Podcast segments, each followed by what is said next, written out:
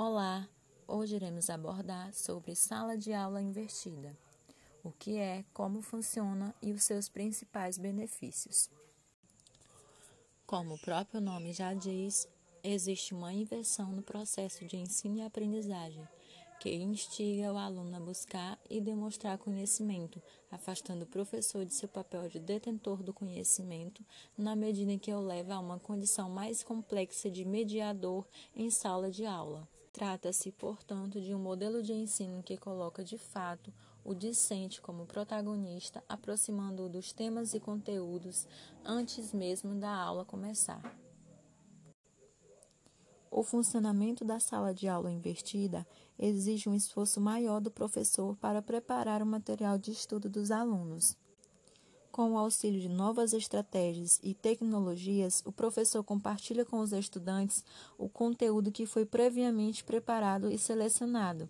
Para isso, pode fazer uso de plataformas de aprendizagem virtuais, como blogs, redes sociais e recursos de nuvens.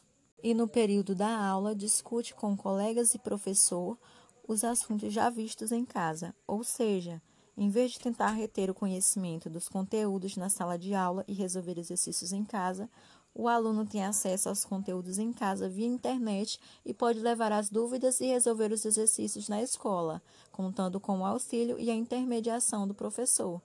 Daí vem a ideia de inversão. Alguns de seus principais benefícios são: melhoria no desempenho, pois a sala de aula investida parte de um contato prévio do aluno com os assuntos do currículo escolar, e esse contato pode acontecer em sua própria casa. Essa possibilidade de acessar os conteúdos quando, onde, quantas vezes quiser, ajuda a melhorar o desempenho dos estudantes e a sua qualidade de vida. Valorização do professor pois o docente precisa estar mais ainda preparado para atuar como mediador entre estudante e o conhecimento, esclarecendo dúvidas, estimulando a interação entre a turma e trabalhando o conteúdo com exercícios e estudos de cada. Valorização do professor, pois o docente precisa estar ainda mais preparado para atuar como mediador entre o estudante e o conhecimento. Aulas mais participativas e tecnológicas pois com o engajamento dos alunos no conteúdo antes mesmo do encontro com o professor na classe, fica para trás aquele modelo de estudante passivo que apenas ouve e faz anotações.